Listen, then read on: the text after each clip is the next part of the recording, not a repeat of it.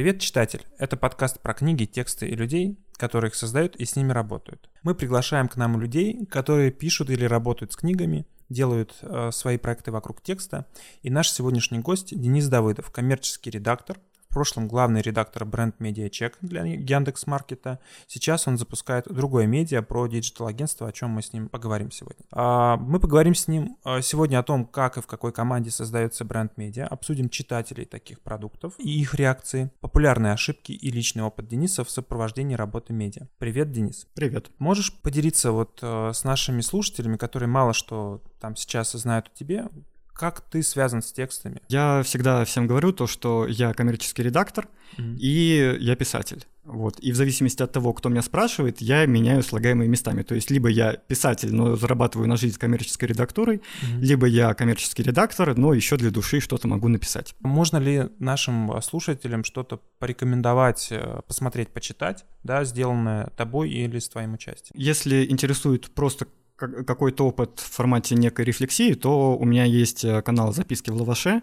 угу. где я просто делюсь какими-то своими наблюдениями э, об Армении, о том, что со мной здесь происходит, и как вообще иммигранту жить в этом нелегком и сложном мире. Uh-huh. Вот. Если интересуют какие-то мои э, коммерческие проекты, то у меня есть сайт, на котором собрано все, что я делаю, то есть там и рассказы о каких-то моих кейсах, проектах, и ссылочки на разные выступления, э, там на конференциях э, и так далее. Все ссылки дадим в описании, заберу у тебя после нашей встречи. Они уже в описании, поэтому вы можете, пока слушаете, заглянуть и побегать по этим ссылочкам и ознакомиться с проектами. Давай поговорим о твоей рабочей составляющей, да, о том, что такое вообще бренд-медиа как продукт, какой там спектр есть. Я знаю, что они могут быть э, как бы от прям сугубо маркетинговых каких-то историй до прям журналистских. А какие проекты в этом спектре ты делал?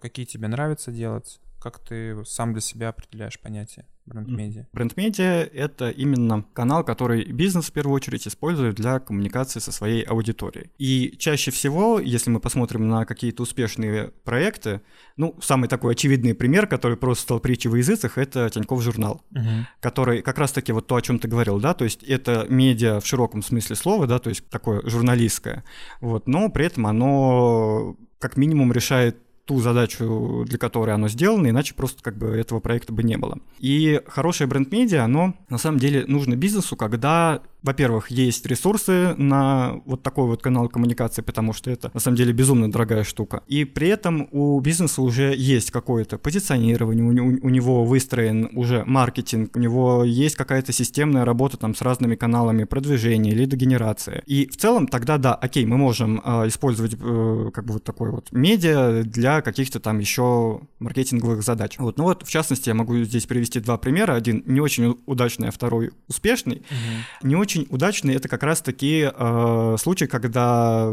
собственно, пришла компания, у нее был очень классный, но при этом очень дорогой продукт, это была сфера EdTech, то есть там, ну, сервис для проведения вебинаров, организации онлайн-обучения и всякое такое. И мы начали работать. Задача была вывести корпоративный блок компании, который был э, на тот момент, вывести это вот что-то на уровень близкое к бренд-медиа, чтобы оттуда уже получать какие-то там заявки на демо-версию и так далее. Мы начали работать, я там составил подробную стратегию, там, что мне нужно по ресурсам, как мы все это дело будем э, дистрибуцировать, э, кто нам нужен в команду. Вот мы поработали, составили какое-то понимание, в какую сторону сторону двигаться, но в какой-то момент ко мне пришел директор по маркетингу и говорит, не очень хорошая ситуация по денежкам, вот, поэтому пока мы решили оставить только каналы, которые дают нам заявки вот здесь и сейчас, то есть это перформанс-маркетинг. Uh-huh. Вот. А поскольку блог это очень э, канал с очень отложенным сроком действия, то как бы, ну, может быть, потом когда-нибудь мы его возродим, но пока все ресурсы вот пускаем на то, что дает заявки. Вот, это когда э, как раз пример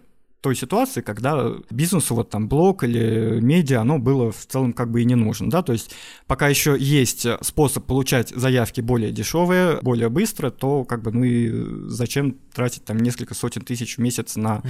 контент, на продвижение вот на всю эту штуку. И, соответственно, другой обратный пример — это как раз-таки бренд-медиа чек, когда э, у бизнеса уже был выстроен брендинг, да, то есть мы понимаем, какую ценность это несет там, для предпринимателей, мы понимаем, какие задачи он решает, и нужно было еще как-то усилить присутствие бренда в жизни предпринимателей, и при этом давать им ну, какую-то полезную информацию, и вот так вот ненавязчиво говорить то, что вы там хотите расширить географию продаж, вот, пожалуйста, у вас есть маркетплейс, к которому вы можете подключиться там, по разным моделям, вот такая у вас будет экономика в одном случае, такая в другом, пожалуйста, пользуйтесь и продавайте по всей России. И, угу. соответственно, мы запустили издание, и вот полтора года мы его развивали в таком достаточно, ну, скажем так, широком ключе.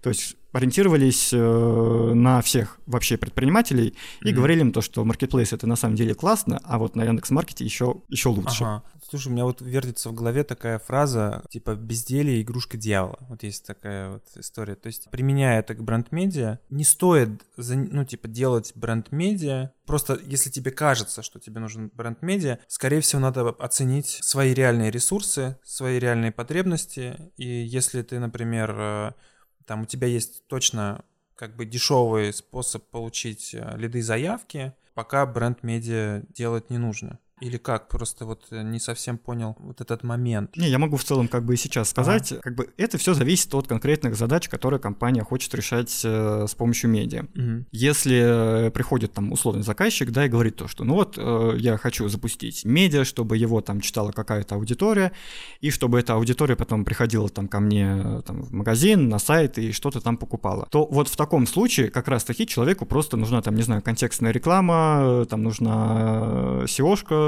чтобы у него был просто трафик на сайт коммерческий. Потому что э, бренд-медиа — это не та вещь, которая может обеспечить тебе вот поток заявок здесь и сейчас. Ты даже не всегда можешь понять, что человек перед тем, как обратиться там к тебе за услугами или за товарами, что он вообще читал ли он медиа или не читал, потому что это на самом деле такая очень сложная задачка для сквозной аналитики, чтобы отследить все вот эти вот касания, как человек э, впервые э, начал коммуникацию с брендом, с чего mm-hmm. это началось, какую, какой этап занимает в этом именно вот чтение медиа. А в качестве примера можно посмотреть, допустим, что делает не методология. Там вот очень серьезная такая сквозная аналитика, и они прям могут определить четко, то есть какую роль сыграла медиа в том, что человек вот принял решение и начал учиться у них на курсах. Опять же, это очень дорого, эту аналитику построить, и э, если у компании нет э, на это ресурсов, то как бы, но при этом стоит задача получать заявки здесь и сейчас, то как бы да, есть э, гораздо более дешевые и практичные способы получения трафика. Но при этом, если, допустим, компания большая, и она хочет занять собой максимально широкое присутствие, то есть там у нее уже там настроена какая-то есть там воронка,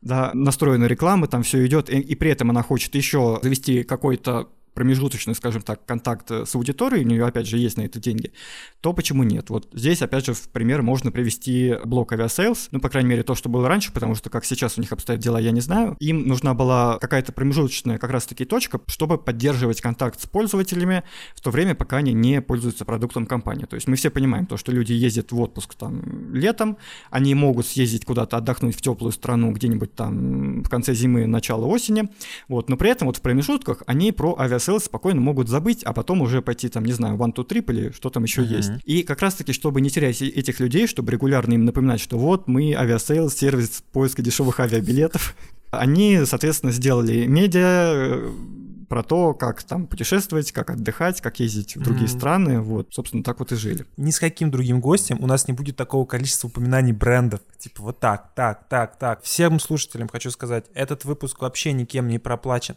Тут вообще нет никакой, э, ну, э, рекламы, вот именно что мы вот кого-то сейчас нативно пытаемся продвинуть. Э, вот такой вот дисклеймер. Ну, мы будем иногда употреблять или там приводить примеры каких-то брендов, э, которые вы, скорее всего, знаете. Ну, постольку, поскольку разговор о бренд-медиа невозможен без упоминаний бренд-медиа. Слушай, ты как коммерческий редактор, ты как человек, который может построить медиа по запросу, были у тебя, знаешь, какие-то странные запросы, от клиентов, которые когда-либо получал, и ты такой, ну, я вам, пожалуй, не буду, например. Кому-то отказывал или там как-то перенаправлял куда-то. Прям чтобы это был запрос на бренд-медиа, и он был странный, такого не было, но было несколько случаев, когда Просто мы пообщались э, с потенциальным клиентом и поняли то, что медиа не нужно. Потому что, ну, опять же, как бы я не хочу делать работу просто ради денег. Вот я хочу, чтобы то, что я делаю, это было полезно и клиенту, и людям, которые это будут там читать, слушать или смотреть. Ну вот э, в качестве примера был магазин, который продавал всякие штуки для строительства, там, для отделки э, там тротуаров, вот, вот такой mm-hmm. вот. Это был на самом деле очень узкий сегмент. И при этом мы когда говорили с человеком, он говорил то, что вот я хочу хочу там, чтобы у меня был блог, чтобы потом это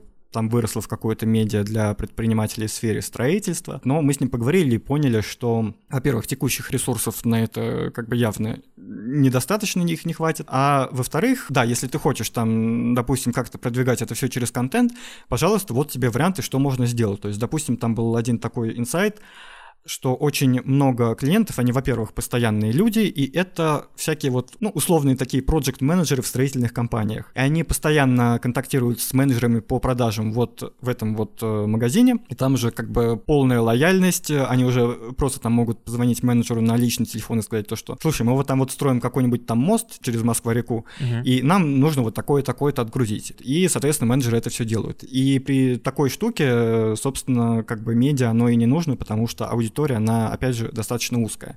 Вот. Но при этом можно там делать, допустим, какую-то пригревающую рассылку, когда, условно говоря, у тебя есть лид-магнит, ты его как-то там продвигаешь там среди аудитории, набираешь какой-то трафик, да, и потом уже э, через какой-то более теплый контакт ты как раз-таки выстраиваешь вот эти вот дружеские отношения и э, говоришь то, что вот у нас там есть вот то, вот, а у нас mm-hmm. есть там такие-то условия, такая-то скидка. И это может сработать. И вот мы с этим человеком поговорили, я ему составил несколько таких вот гипотез, которых можно протестировать, составил там подробные дорожные карты, там, ну, грубо говоря, по этапам, кто нужен на каком этапе, как это все делать и по каким, собственно, KPI оценивать результат. Все это ему отдал в документе, моменте, и э, человек, собственно, это потихонечку пробует. Вау, это очень классная история бережного такого отношения к, к людям, да, которые где-то могут заблуждаться, вот, и то, что ты там а, не входишь в, как бы, в этот марафон, да, если ты понимаешь, что это не приведет к какому-то хорошему результату, ты меняешь э, траекторию движения человека, корректируешь э, его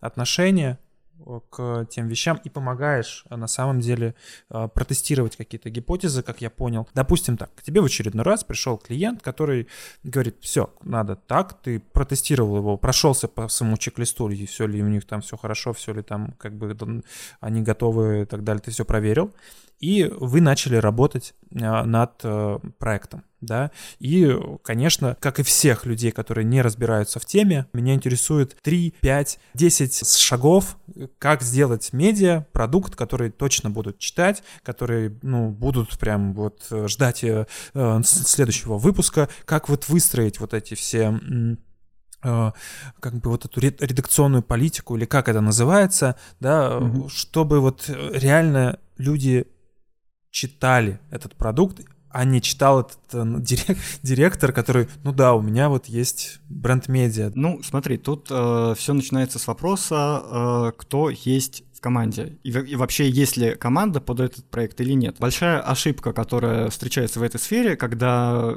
компания такая думает, ну да, все окей, нам нужно бренд-медиа. Давайте наймем главного редактора, и он нам все сделает. Но здесь э, как бы есть две таких больших зоны ответственности. Есть условный главный редактор, который отвечает полностью за контентную часть. То есть он придумывает, какие у нас будут форматы, почему они будут решать ту задачу бизнеса, которая стоит. И есть издатель, медиа-менеджер, который отвечает в целом за медиа, как за продукт, и следит за, за тем, чтобы этот продукт развивался. Mm. И нанимать стоит как раз-таки в начале человека издателя, который уже потом нанимает главреда, а главред уже нанимает всю вот эту всю редакцию. Mm-hmm. Предположим то, что, ну, как бы я у себя, в себе внутри совмещаю вот эти вот две функции, допустим, вот э, сейчас тот, на том проекте, которым я занимаюсь, нужно построить какой-то, ну, условно такой roadmap, да, то есть что у нас на каком этапе будет происходить. То есть если сайт, нет ли сайта, если э, сайта нет, то кто его будет разрабатывать? Опять же, под это дело нужно выделять какие-то, скажем так, обособленные ресурсы, потому что у меня, опять же, были в практике примеры, когда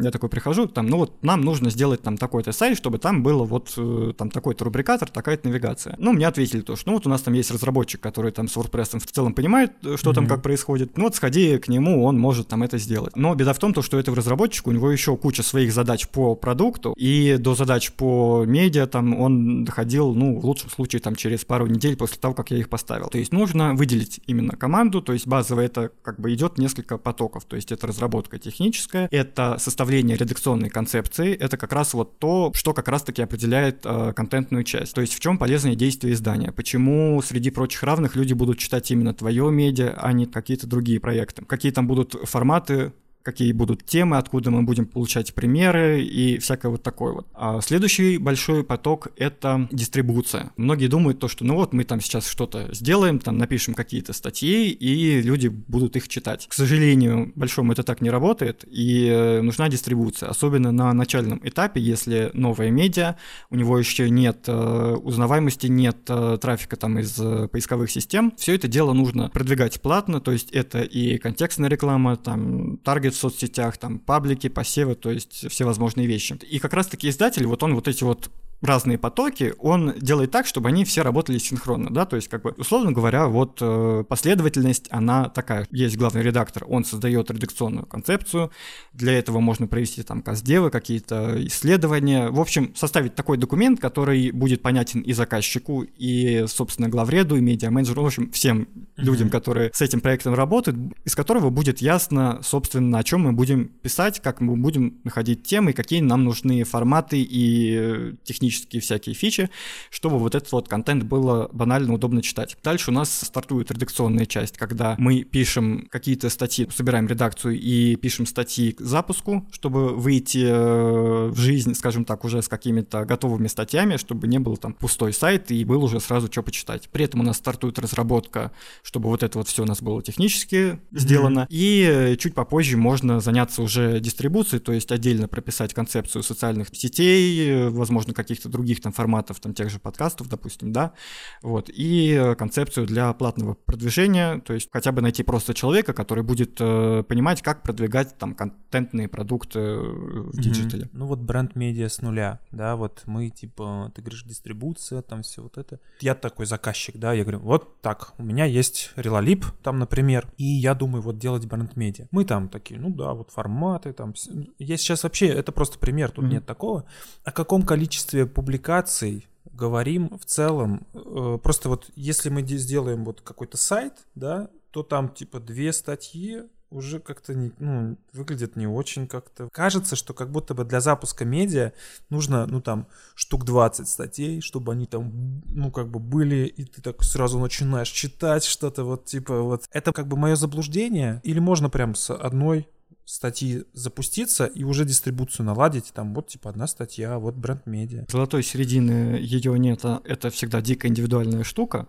Но при всем при этом с одной статьей я бы не советовал запускаться, потому что э, когда только появляется сайт, мы на него сразу начинаем э, приводить трафик. Как правило, эта цифра складывается из того, какой, допустим, трафик мы хотим получить условно через полгода из органики, допустим. У нас цель там 10 э, тысяч уников каждый месяц, и по той ситуации в выдаче, которая у нас сейчас есть, нам нужно месяц там выпускать по 15 статей чтобы они там залетели в индекс и уже стабильно набрали какой-то поисковый вес. И мы такие, окей, да, давайте будем выпускать 15 э, статей. Плюс еще есть такая штука, как емкость редакции. Мы, конечно, можем набрать там кучу разных э, специалистов, там очень много авторов, вот, чтобы они э, выдавали нам кучу статей, но на старте лучше выпускать меньше, но качественнее, потому что все то, что мы писали для этого, до этого в редакционной концепции, все то, с чем мы ушли в релиз, и все то, что мы делаем там первые там, месяц, два, три, все вот эти вот выводы, они сделаны на основе там каких-то исследований и фактов, но при этом это все на уровне гипотез.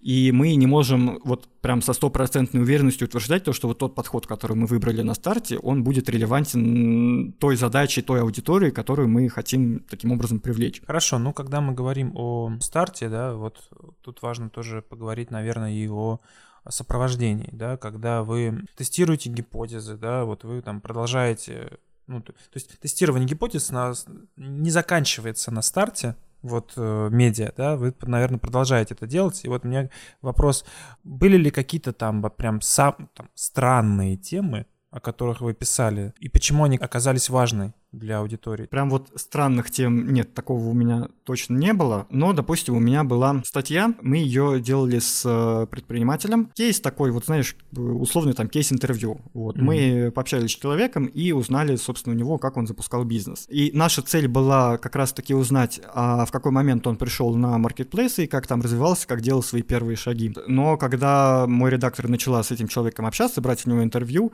выяснилось то, что у человека на самом деле огромный опыт. И перед тем, как выйти на маркетплейсы там с каким, ну вот в какой-то там нише да, тех товаров, которые он продавал, он попробовал там и какой-то агентский бизнес запустить, и что-то с ивент-индустрией связанное тоже. И сделал на этом очень много ошибок. И вместо там отведенных полтора часа на интервью, как обычно вот это все у нас проходило, вот редактор с ним говорил где-то, наверное, часа три, собственно, мы сделали две статьи. Одну сделали как раз-таки про ошибки, которые он допустил, и там не было вообще ни слова про маркетплейсы, просто вот там я у меня был такой-то опыт, я вот то-то, то-то сделал, и вот, э, вот так у меня это не пошло. Mm-hmm. Вот, я думаю, то, что это вот случилось потому-то и потому-то. Mm-hmm. И потом уже выпустили статью, казалось бы, прям супер, э, супер полезную для нашего издания, как он вышел на маркетплейс и начал там продавать. Как у него получилось. Как у него получилось, да. да.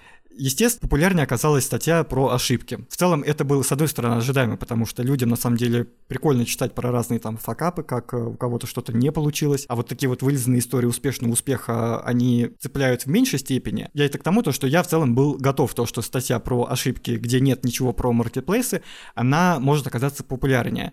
Но что она будет самый популярный на протяжении полугода, такого я представить в тот момент не мог. То есть это, наверное, не, не, не совсем под твой вопрос, но это вот было то, что было странным в ну, степени. это, я думаю, что это странная тема. В, в, как бы, она укладывается, это укладывается. Мне очень понравилась эта история. Какая-то усталость от э, вот этих удачных историй, потому, потому что мы-то уже что-то попробовали, мы точно знаем, что там, под, там очень много всего как бы под удачей находится, вот под, там куча слоев неудач, и это не, уже на самом деле нечестно, как будто бы рассказывать о том, как у тебя получилось. Типа, расскажи, как не получалось. На правда. деле еще оказывается то, что когда вот мы читаем какую-то успешную историю, оказывается то, что опыт другого человека в некоторых моментах э, сложно перенести на себя. Вроде человек там постарался, да, как-то полезно сказать то, что вот я достиг успеха там с помощью таких-то шагов, и, пожалуйста, mm-hmm. как бы берите на вооружение.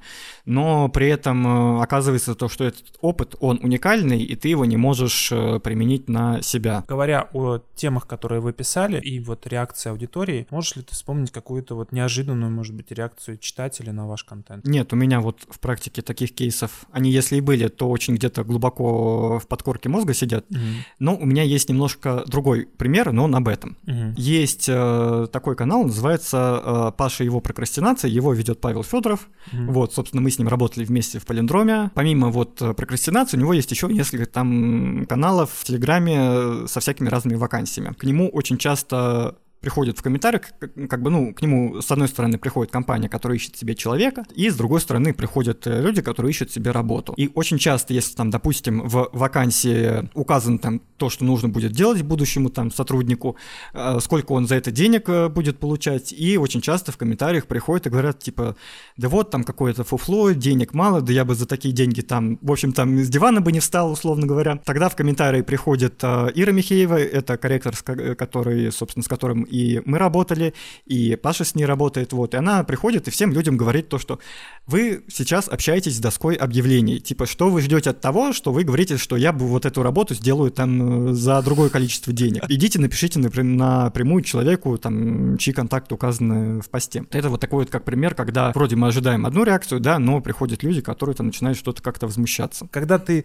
делаешь э, какой-то медиа, используете ли вы мемы, да, вот э, какие-то вот юморные какие-то блоки, ТикТоке, вот, придумываете ли вы мемы, как в твоей работе происходит работа как, ну, типа, как Работа с, с мемами. С, да, с мемами работаете. Тут, опять же, все зависит от э, редакционной концепции и от задач, которые компания хочет достичь. То есть, если это окей как-то с аудиторией шутить, там, не знаю, кидать какие-то шутки. Опять же, вот, э, если посмотреть на соцсети того же Aviasales а, там одно время был, э, по-моему, Дима Колодин, который там генерил просто кучу разных мемов, шуток, вот, это прям расходилось как бы, ну, очень хорошо. Если это допустимо в tone of voice бренда, то как бы окей. В работе над чеком мы себе не могли позволить прям уж постоянно шутить и юморить, вот, но при этом мы понимали то, что предприниматели это люди в постоянном стрессе, дико занятые, вот, и иногда нужно сбавить градус вот этого вот э, как бы накала страстей, когда у тебя там сорвалась очередная поставка на маркетплейс там из-за поставщика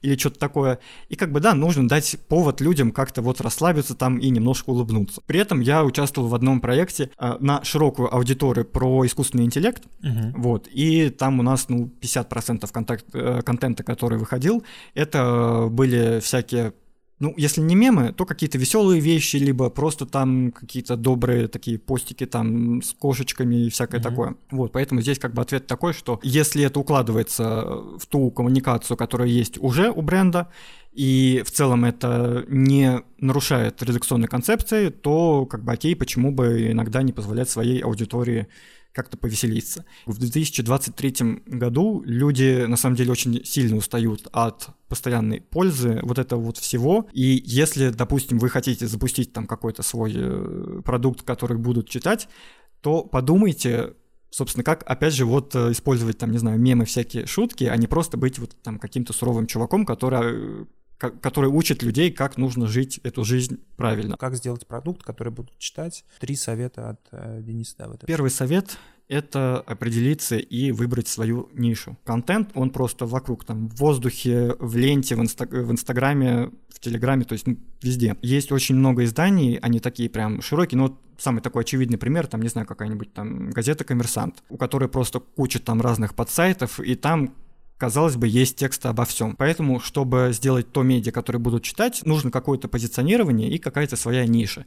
И лучше, если поначалу эта ниша будет ну, скажем так, достаточно узкая, и потом уже постепенно мы будем ее как-то там развивать и, э, собственно, расширять э, те тематики, о которых мы ведем речь. То есть первое это, наверное, определить нишу, Второе — это определить и смычить это за задачами бизнеса, да, там, задачами бренда, которые мы хотим решить с помощью вот этого вот проекта. То, что мы до этого говорили, да, то есть вот построить все вот эти вот как бы процессы, как бы там команда, mm-hmm. еще раз э, проверить, там, провести какие-нибудь каздевы, чтобы понять то, что мы, ну, вот нигде не ошиблись, и на 95% уверены то, что аудитория, она из себя представляет то, что мы как бы то, что мы для себя вывели вот из этих вот всяких исследований.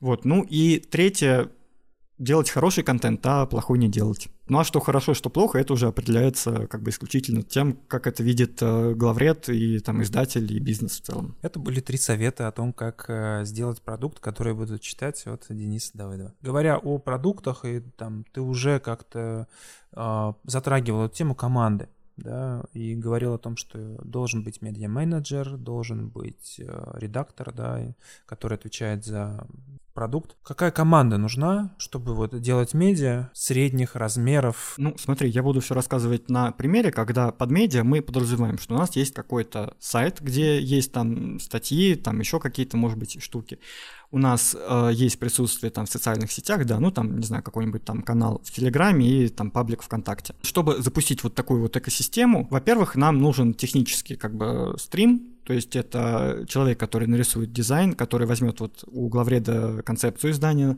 а, все там его хотелки в плане того, что ему там нужно на сайте, чтобы выпускать контент, и отрисует подо все это макеты, то есть как это будет выглядеть в десктопе, там на мобилках, там на планшетах и так далее. Нужны технические люди, которые все это реализуют, чтобы это работало, да, то есть там заверстают, э, там настроят э, WordPress, там всякие плагины найдут, то есть ну вот это вот вся штука. Нужны люди, которые будут обеспечивать выход выход контента. То есть базово это главред, который контролирует как бы качество, там, не знаю, определяет редакционный план, собирает себе авторов, которые будут там общаться с экспертами, писать тексты.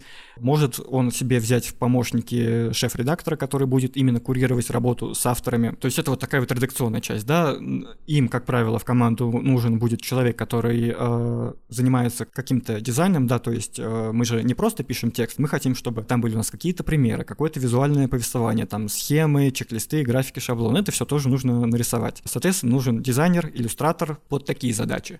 Нужна команда, которая будет отвечать как раз-таки за дистрибуцию. То есть это э, контент на других каких-то площадках и продвижение его, то есть там настра... настраивание рекламы, там всякое вот такое. Им, скорее всего, тоже потребуется в помощь там либо э, дизайнер, там, либо какой-то иллюстратор, чтобы какие-то там свои фишечки чисто под, э, там, не знаю, под карточки для Телеграма, допустим, оформлять. Плюс ко всему этому нужен еще корректор, который будет э, вычитывать банально на ошибки, там, грамматические, синтаксические, править за всеми запятые и менять минусы на длинные тире, потому что если есть редактор, то это не обязательно, что он должен там досконально знать правила русского языка. То есть я вот, допустим, как бы я пишу конечно, без ошибок, да, ну, как мне кажется, но все равно некоторые такие узкие моменты у меня есть, и хорошо, если будет человек, который будет просто банально как бы вычитывать тексты, чтобы они уходили все такие mm. красивые. Ну, это как кино ты снимаешь, то есть режиссер не обязательно должен... Быть актером. Актером или ну, там да. камеру, да, снимать. Плюс еще ко всему этому нужен, ну, вот, допустим, у меня сейчас в команде э, есть прям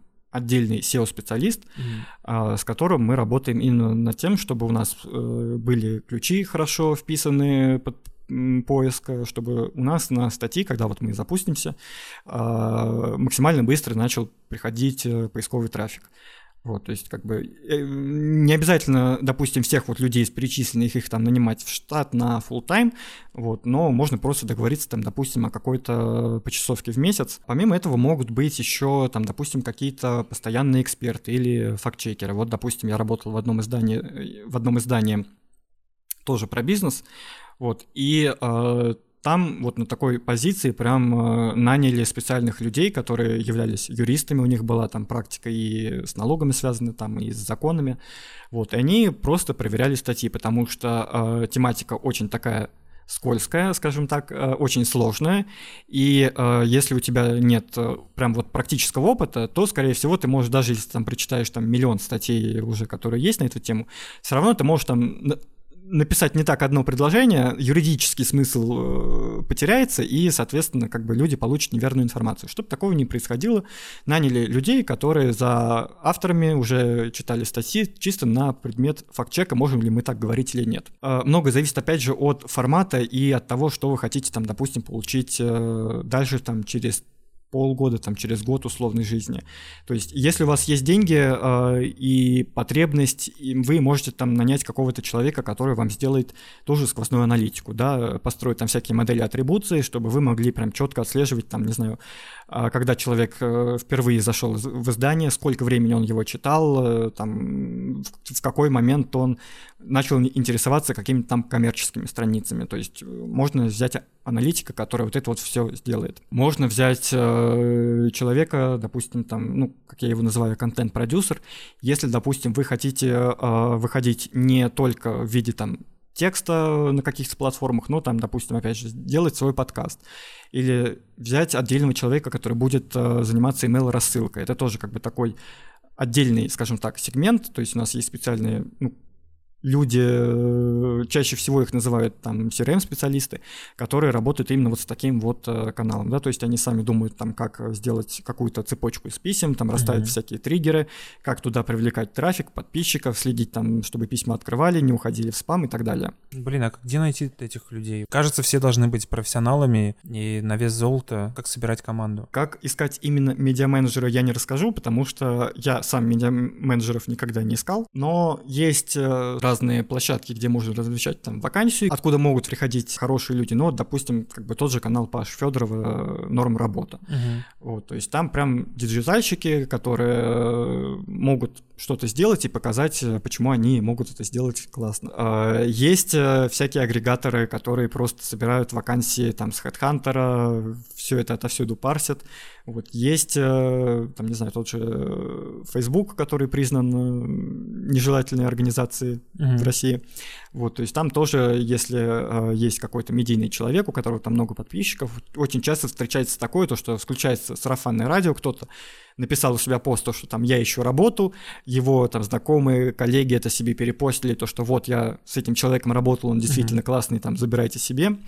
Вот. Есть э, биржа Главреда, которую делает э, Максим Ильяхов. Тоже можно найти достаточно толковых специалистов, причем ты сразу видишь, допустим, учился ли этот человек у Максима Ильяхова. Вариантов, как найти, достаточно много, вот, но проблема в том, что помимо того, чтобы найти вот именно сами площадки, где ну, тусуются, скажем так, потенциальные сотрудники, там, кандидаты, да, нужно еще как- как-то провести отбор этих людей, и вот с этим уже начинаются сложности. Тестовые задания, все вот эти вот, да? Да, да. К примеру, я два месяца назад собирала себе редакцию. То есть мне нужен был шеф-редактор, и мне нужно было, ну вот по моим прикидкам, 5-7 авторов, которые будут вытягивать тот объем, который вот э, у нас был. Я пульнул вакансию там по разным телеграм-каналам, вот где-то там еще, в общем, дел, сделал какие-то дружественные посевы.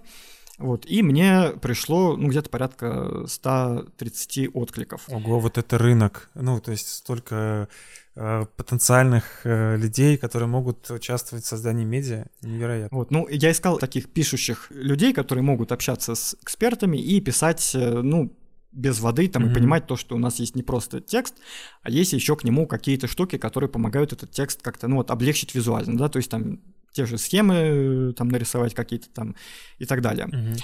И вот знаешь, сколько людей я нанял в итоге из этих 130? А тебе сколько человек надо было? 5-7. Я думаю, что ну, может быть, половину. Двоих. То есть вот из 130 людей лишь э, два человека, с которыми мы вот начали работать, меня все устроило там в их тестовом задании, и они себя уже в работе показали как адекватные. Я прям вот в тексте вакансии я сделал такое, ну, небольшое мини-тестовое за- ага. задание. То есть там была простейшая форма, и там, значит, э, базовый вопрос, то есть как вас зовут, э, как вас найти в Телеграме, э, там по какому нику, вот, и приложите три своих лучших текста и объясните, почему они, вы считаете, что они лучше. Очень много было людей, которые э, просто вот присылают тебе какую-то ссылку там на Google Doc, допустим, где там собрано просто там куча каких-то текстов. Выбирай там, сам. Типа. Выбирай сам, да. Как бы я вот такие отклики, но я их просто пропускал, потому что, uh-huh.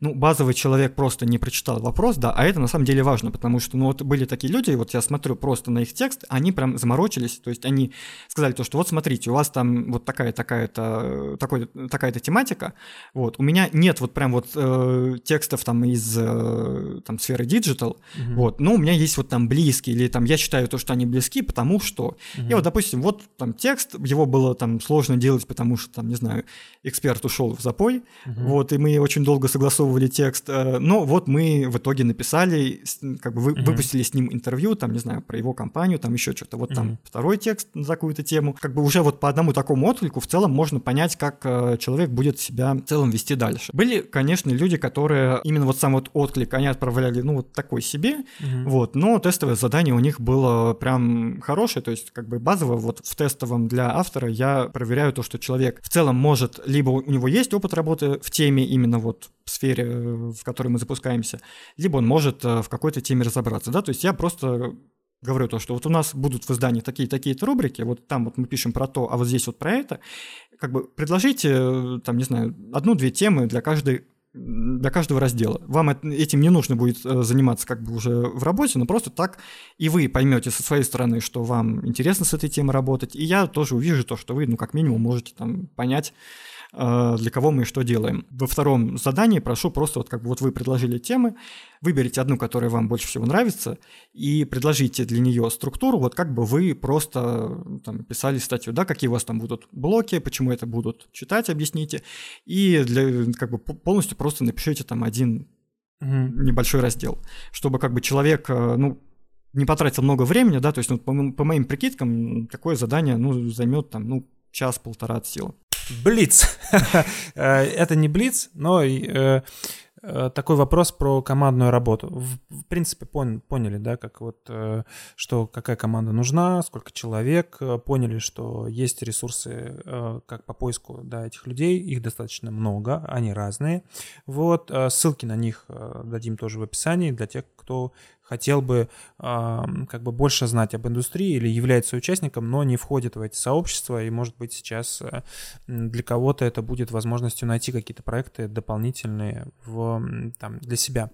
Типичный день редакции, то есть он как сейчас? Ну, как бы я сам такой человек, я э, первое мое место работы это было digital агентство, оно было процессное, и там было, была просто куча регламентов под каждую задачу для каждого специалиста. Вот, и с тех пор я полюбил сам писать регламенты, вот, и у меня в целом есть э, подробные документы для каждого процесса. То есть у нас как бы есть отдельный процесс, там, выпуск статьи. Uh-huh. Есть процесс для авторов, как э, человеку э, выпускать статью, да, то есть откуда брать тему, как искать эксперта, как обращаться к эксперту, как общаться с экспертом, это, кстати, отдельный процесс, под него отдельный у меня mm-hmm. есть документ, как таких людей искать и как с ними себя, ну, правильно вести, да, чтобы там получить какую-то фактуру. Сколько есть э, дней там на первую итерацию текста, там на вторую, на внесение там правок и всякое такое, то есть отдельный как бы документ, который вот просто приходит там новый автор, я ему говорю, смотри, вот у, у нас есть э, Trello, это как бы основной такой вот инструмент планирования, где там вся доска, э, свободные темы, видно, кто какую тему взял и на каком она этапе. Авторы, они в основном работают вот с Trello и, собственно, ну, с Google Doc, где они просто пишут mm-hmm. текст.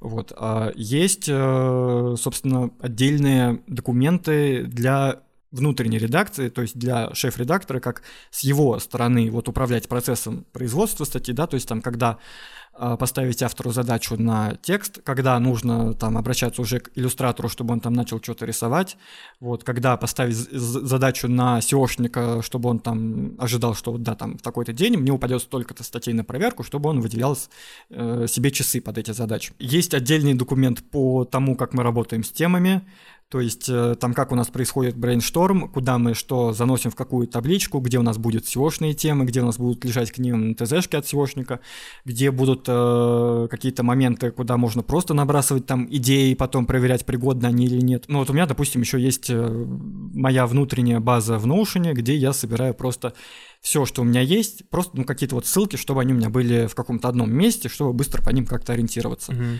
Вот, э, там, не знаю, отдельно есть раздел, где мы с директором по маркетингу ведем учет финансов, которые мы тратим на команду, на производство там одной статьи, на дистрибуцию. У меня, э, как у человека, который сейчас и управляет редакцией, и издает, вот все вот это вот дело. Как бы у меня очень много всяких документов, э, куча разных там гайдов для разных людей, шаблонов. Плюс еще там я подключаюсь э, постоянно к агентству, которое нам делает, э, собственно, сайт, разрабатывает весь дизайн. Вот, им там постоянно тоже надо что-то там принести, что-то для них написать. Вот, у меня миллион разных табличек, вот, но здесь тоже вот как бы нужно вовремя остановиться, потому что как бы я люблю, опять же, еще делать всякие таблички, чтобы они были там наглядные, красивые, чтобы там формулами автоматически там считалось, там, не mm-hmm. знаю, сколько стоит, допустим, производство одной статьи. Ну, я тебе хочу сказать, что это очень крутой подход. Вот в работе, там, в своих проектах, где я там как директор по маркетингу, там, где я там управлю, как, менеджер проекта, я тоже выстраиваю базу знаний, как, какие-то процессы, таб, ну, и таблички, и отчетность, и регламенты. И я понимаю, о чем ты говоришь, но то, как ты об этом рассказываешь, э, я прям вот э, заряжает меня, потому что ты как-то прям весь светишься от этого, и вот мне э, мне было бы с тобой интересно поработать над каким-то проектом, просто вот типа вот как перенять Э, вот тот, тот драйв, ту энергию от того, что смотрите, как мы здорово эм, как бы систематизировали то, что мы делаем. То есть у нас нет такого, что мы там э, что-то делаем, и мы где-то, может быть, даже не понимаем как бы магия, а тут у тебя прям наука какая-то, наука производства полезного действия э, путем производства контента для целевой аудитории бренда. Вот как я заговорил, это, это, это твое влияние. Вот. А, но все это, хочу отметить, звучит как успешный успех. Вот Типа мы достигаем классных результатов, потому что мы такие-то такие-то супер э, организованные и так далее и тому подобное. И у нас вот куча регламентов, и мы даже знаем, когда нужно остановиться, да. Но всегда хочется послушать про ошибки. Вот э, какие в целом популярные ошибки в там частые ошибки в медиа на рынке происходят, какие ошибки происходили э, у тебя и там может быть даже какие-то оплошности.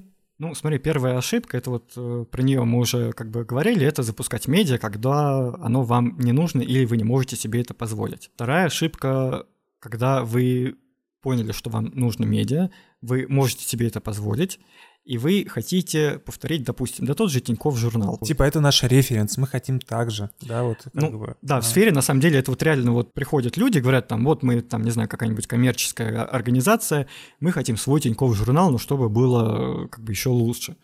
Вот, ну, как бы я не знаю, сколько стоит производство Тинькофф журнала, мне страшно представить, сколько миллионов в месяц э, тратится на редакцию и на контент. Как бы, ну, там цифры очень большие. Потому что как бы просто невозможно создать такую вот машину контента за дешево. Еще есть такая ошибка, что, ну вот, наверное, вот то, о чем я говорил, да, э, когда, допустим, там какой-нибудь заказчик, он думает, что вот надо нанять главреда, и он там все как бы сделает, там вот э, настроит там производство, дистрибуцию, и все вот как бы у нас будет тип-топ. Вот, но при этом ставит перед ним какие-то задачи, знаешь, из разряда, ну вот мы хотим, чтобы у нас там, допустим, с какого-нибудь там, не знаю, с какой-нибудь э, статьи э, было там в месяц, ну пусть будет там 5 заявок, 5 лидов. Mm-hmm.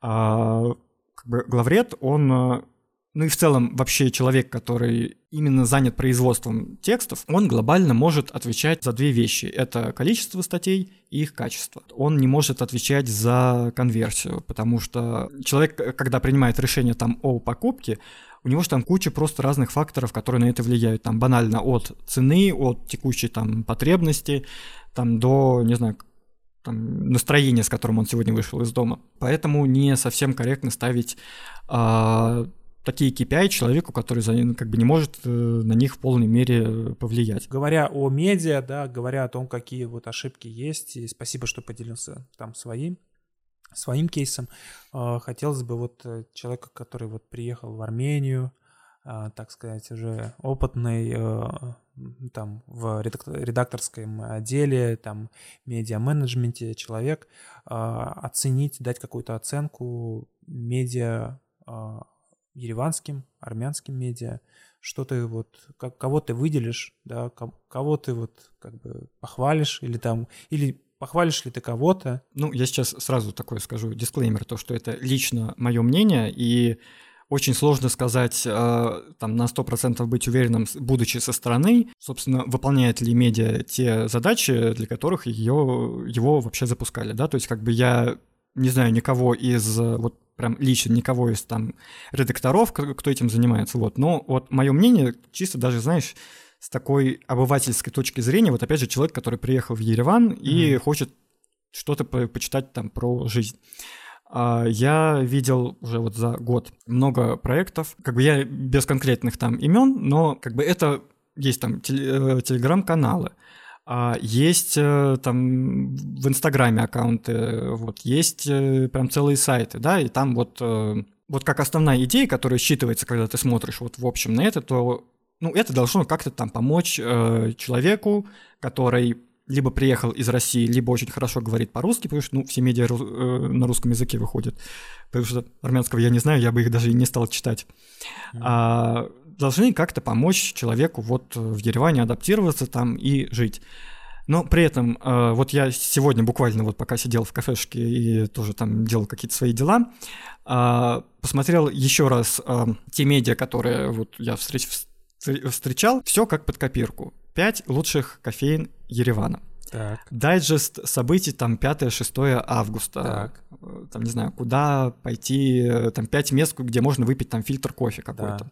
Ага. Вот. И я не нашел ни одного медиа, нет, одно нашел, я про него чуть позже скажу, которое было бы хоть как-то про людей. То есть такое впечатление, как будто э, в Ереван э, приехали только сплошные гедонисты, которые mm-hmm. вот с утра идут пить фильтр кофе, потом они идут э, пробовать в одном месте, там, не знаю, какую-нибудь винную дегустацию заказывают, потом идут там пробуют армянский сыр, а вечер э, встречают там в, в старейшем ресторане Еревана под открытым небом, там с видом на какой-то город и бассейн. Но при этом э, людям в первую очередь интересен опыт других людей. Это вот опять же вытекает то, вот с чего мы, ну, начали нашу встречу, да, то есть как бы э, интересно узнать какие-то там ошибки, да, э, чуть менее интересно узнать там какой-то успешный опыт, чтобы как-то это применить. Если смотришь вот на медиа, они, как я уже сказал, там все как под копирку, там даже вот одинаковые в целом как бы цветовые какие-то вот решения, да, то есть это там какие-то чашечки с кофе, там какие-то урбанистические такие э, фотографии там с площадью республики, вот, и всякое такое. Банальный совет, как сделать то же самое, но немножко поинтереснее.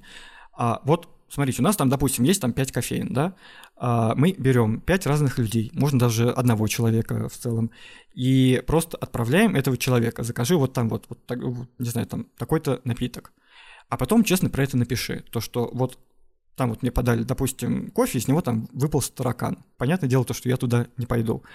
А, вот, а вот там вот я выпил очень классный э, капучино, mm-hmm. вот, угостил им свою там девушку, вот, и она была очень довольна там, mm-hmm. просто вот как бы... Mm-hmm плюс 100 к твоей там привлекательности. Вот, то есть, опять же, здесь уже есть какой-то личный опыт э, какого-то человека. В каком случае ты будешь читать э, подборку, там, не знаю, 5 кофеин Еревана? Э, мы там планируем, мы живем в Дилижане, и вот с девушкой мы вот периодически выезжаем в Ереван, и хочется ее порадовать какими-то, ну, как, ну там куда-то от, как-то вот с ней сходить, да, в какое-то новое место, которое подарит нам какие-то впечатления, или там попробовать какое-то вот блюдо, там, ну что-то такое, вот как бы вот какое-то впечатление, наверное. Ну вот в целом да, то есть, ну твой паттерн будет, у тебя есть некая потребность, и ты э, пойдешь искать, собственно, а что за места, куда, где там можно поужинать с девушкой. Mm. А, как бы это окей. А, то есть, скорее всего, ты там, не знаю, вначале зайдешь э, там в Google и ведешь прям такой запрос, там, 5 кофеин Еревана, там, где можно провести свидание. Да. Вот, как бы, это окей. У тебя есть определенный интент, то есть ты хочешь там найти информацию. Ты идешь, читаешь эту информацию, у тебя что-то там откладывается. Вот, но при этом вот все те проекты, вот, о которых я сейчас сказал в этом блоке, это все э, аккаунты в Инстаграме. Mm-hmm. И э, вот, допустим, я листаю Инстаграм, простите, когда либо я сижу в комнате задумчивости, вот, либо я обедаю, там, mm-hmm. не знаю, то есть когда у меня просто есть время, мне ну, нужно там, ну вот чем-то занять глаза, я беру там, листаю ленту. И э, проблема в том, что вот как будто эти медиа, они не понимают то, что вот ведя медиа подобным способом, они на самом деле конкурируют с большинством, с, с очень много, многими другими проектами. И тут важно не просто показать, что вот есть там, у нас есть вот как, какая-то там, ну, условная, да, там польза, куда можно там пойти, где mm-hmm. отдохнуть и так далее. А они должны в первую очередь вызывать какие-то эмоции. А что у людей вызывает эмоции? Ну, явно не э, сухие там карточки с э, тем, какой кофе где можно купить, а это какие-то истории, это эмоции других людей, какой-то их опыт, опять же, который они пережили. Вот, потому что, ну, если у человека не будет эмоций, скорее всего, он просто так и продолжит дальше листать. Я и... сейчас, знаешь, ты так рассказываешь, я такой, три самых ужасно прекрасных места, где я пил кофе. Если вот ты прям так и сформулируешь формулируешь то, что три самых ужасных места в Ереване, где я пил кофе, это окей, потому что это твой личный опыт, и мне вот будет интересно узнать там именно, как ты этот ага. опыт э, прожил и как ты им поделишься. Вот я, допустим, в своем э, телеграм-канале хочу сделать подборку 5 мест в центре Еревана, где я пил пиво в 2 часа ночи, и при этом это будут не бары, потому что это мой опыт. Опять же, я не говорю то, что там я супер какой-то э, медийный человек, у которого ага. там куча подписчиков, и вот я знаю, как надо. Я уверен, то, что вот та аудитория, которая у меня есть и которую я хочу, допустим, в будущем привлечь, они придут именно потому, что они ну, знают меня, либо я им интересен там внешне, внутренне, и да, им в целом зайдет именно мой опыт, там, где пивка попить э, в центре города, если там у тебя, допустим, нет денег э, сидеть в баре. Угу. Вот. А, и с этой позиции мне вот из всех проектов, которые я видел, мне, ну, скажем так, на 50% понравилось э, то, что делает Move to Armenia. Uh-huh. То есть это прям медиа, у них там есть и соцсети, у них есть и обзоры на какие-то там рестораны, и э, какие-то там дайджесты, и в то же время какие-то полезные статьи, как там, не знаю, сделать себе ВНЖ, там, получить соцкарту и всякое такое. Опять же, я со своей, ну вот как мне кажется, вот со своей колокольни mm-hmm. сейчас говорю, mm-hmm. я мог бы э, сделать как-то это интереснее, как я это вижу, но опять же, я не знаю, за какие за- задачи они решают, и как бы, возможно, у них и так все хорошо, и как бы, ну, mm-hmm. окей. Но вот мне кажется, то, что можно было бы сделать интереснее. И есть э, телеграм-канал вот я не помню, как называется, по-моему, то ли русские в Армении, то ли русские в Ереване. Russian, Russian Team Russian, Да, да. Ага. Вот они делают э, реально прикольные вещи. То есть я вот, когда у меня заболел животик, я такой, типа, а что делать, а как? Вот, я прям нашел у них подборку, и там говорят, то, что вот мы были в такой-то, такой-то клинике, вот в этой клинике там были наши друзья-подписчики, там-то mm-hmm. стоит вот это, понравилось это, не понравилось вот то. Mm-hmm. То есть, честно, про все это рассказывают. Я такой, ну, окей, я позвонил прям вот в их клинику из их подборки там в одну, а, мне там дали какую-то информацию и позвонил во вторую, там, окей, да, столько-столько стоит, как бы, ну, сделал выбор mm-hmm. и пошел, то есть мне это реально помогло и было интересно, потому что я, ну, понимаю, что за вот всем этим стоят какие-то реальные люди, которые там где-то побывали, это просто такой агрегированный опыт. Mm-hmm. И еще есть такой э, сайт, по-моему, он называется Мост. Вот, у них там достаточно мало выходит статей, но они, как правило, они рассказывают про какие-то, опять же, события, но, опять же, э, через, опять же, призму какого-то личного опыта. Блог про такую профессиональную историю мы там завершаем, закругляем, и я хотел бы с тобой немножко помечтать. А, вот, э, как бы, если бы ты вот был волшебником, да, э, ты вот как бы вот ты как вот человек, который делает медиа, делает контент вместе с большой командой, какие бы ты заклинания хотел э, использовать э, для того, чтобы типа все было хорошо. Чтобы вот ты его произносишь, и к тебе приходят э, на работу толковые люди. Угу.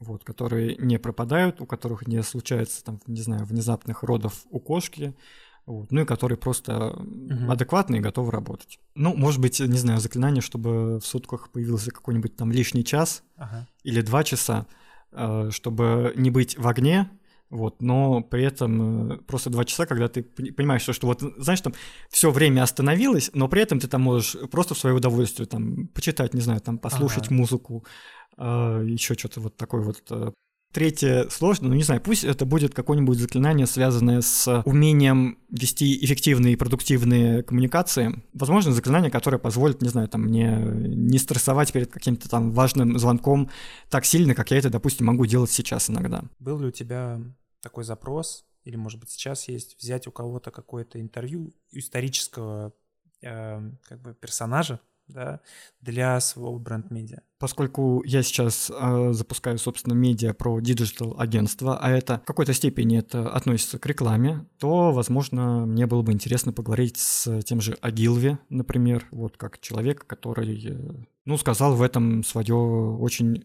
веское слово. Части твоего э, будущего бренд-медиа, да, э, медиа про digital-маркетинг – какой, в каком статусе сейчас этот проект? Нам что-то ждать? Ты кого-то ищешь? А, ну, у нас э, сейчас идет очень-очень-очень активный приворк, то есть э, когда мы готовим, вот, и у нас вот те вот процессы, о которых мы говорили, да, вот они сейчас уже, ну, где-то вот на 70% э, границы, за которой релиз. Угу.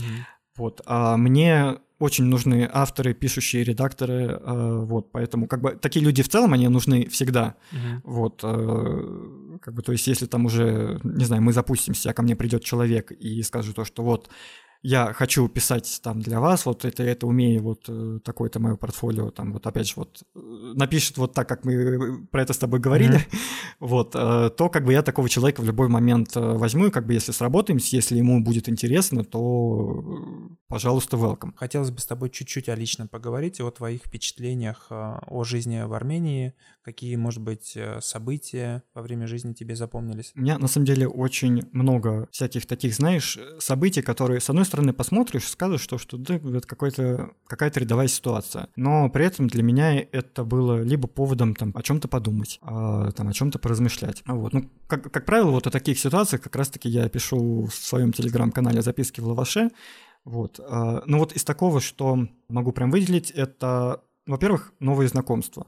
То есть для меня до переезда в Ереван как я уже говорил, я достаточно закрытый человек, и для меня вот так вот просто там познакомиться с кем-то, это на самом деле очень сложно. Вот. А здесь как-то начало так вот само получаться, там, не знаю, я вижу там какого-то интересного человека, я подойду к нему и там что-то у него спрошу.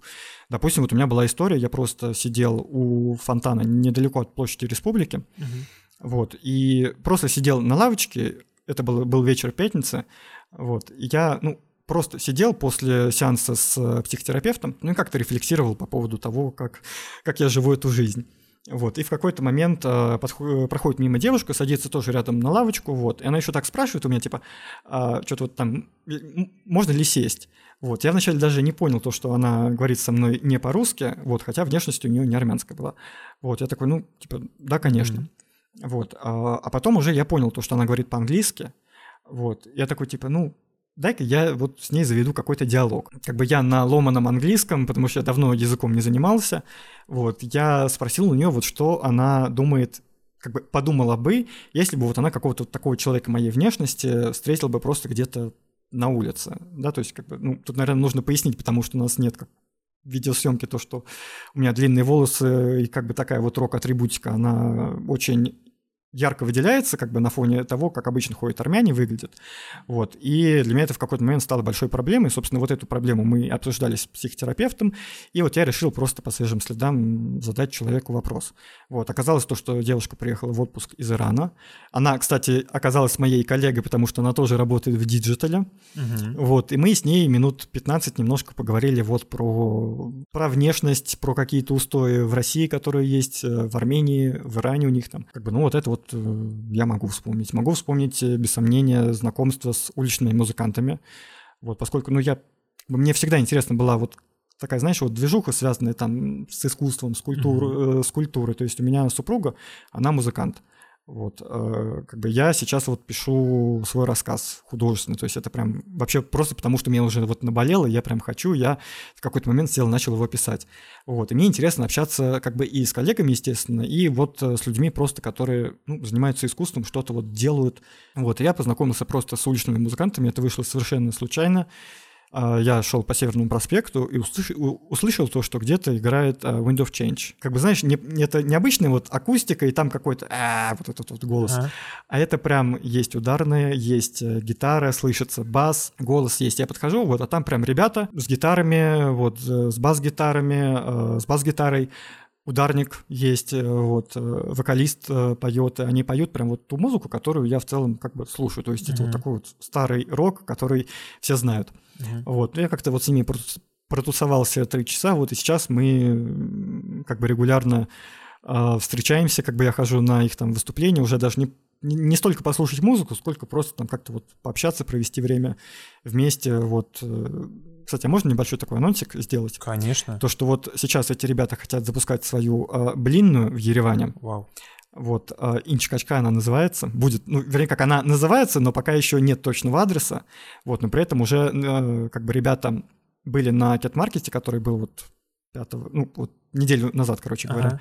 Вот, и там уже стояли прям вот, э, готовили эти блины, и я помогаю им с текстами немножко, вот, и я вызвался помочь еще на этой выставке. Я думал, что это будет просто, там, знаешь, типа, подай, принеси, сходи в магазин, вот, но так вышло, сам вначале не понял как, то, что я стоял прям на кассе, фактически как бы принимал заказы, собирал вот эти вот э, блинчики, отдавал ага. их гостям, вот, общался, и для меня это был вот тоже вот такой вот опыт, который прям вот, ну, интересный, ага. потому что у меня такая вот давняя ну, мечта, желание, не знаю, там, открыть свой бар, вот, ну вот я как бы в, в общепите уже немножко поработал, возможно, когда выйду на пенсию, открою свой рок-бар и сделаю так, как я хочу. И пригласишь их там э, сыграть. Спасибо тебе большое за встречу и интересный разговор. Приглашаю всех э, подписаться на твой канал «Записки в Алваше». Ссылки дадим в описании. И вообще на все э, проекты, на которых ты ссылался, мы тоже дадим ссылки в описании, чтобы вы все могли посмотреть, оценить, узнать больше информации о редакторской работе, о работе бренд-медиа вот, и найти для себя там полезную информацию. Вот, э, большое тебе спасибо. Тебе большое спасибо, что задавал вопросы, слушал меня, мой бомбеж вот все вот эти вот несколько часов. Это был подкаст «Привет, читатель». Сегодня вы слушали коммерческого редактора и руководителя бренд-медиа Дениса Давыдова и меня, ведущего подкаста Андрея Божьего, основателя сервиса по обмену книгами среди переехавших Реал Мы поговорили с Денисом сегодня о том, как и в какой команде создается бренд-медиа, как сделать продукт, который будут читать, ну а также помечтали о волшебных заклятиях, которые бы очень пригодились Денису в работе. Если вам понравился выпуск и вы считаете информацию, которая прозвучала интересной и полезной, пожалуйста, поделитесь ссылкой на выпуск со своими друзьями, коллегами и знакомыми. Оставляйте комментарии и ставьте лайки в сервисах, где слушаете подкаст. Это поможет большому количеству людей узнать о том, что он существует. Ну и, конечно же, заходите на сайт relalib.com, чтобы найти для себя новые книги и новые знакомства знакомства. Спасибо, что были с нами. До новых встреч.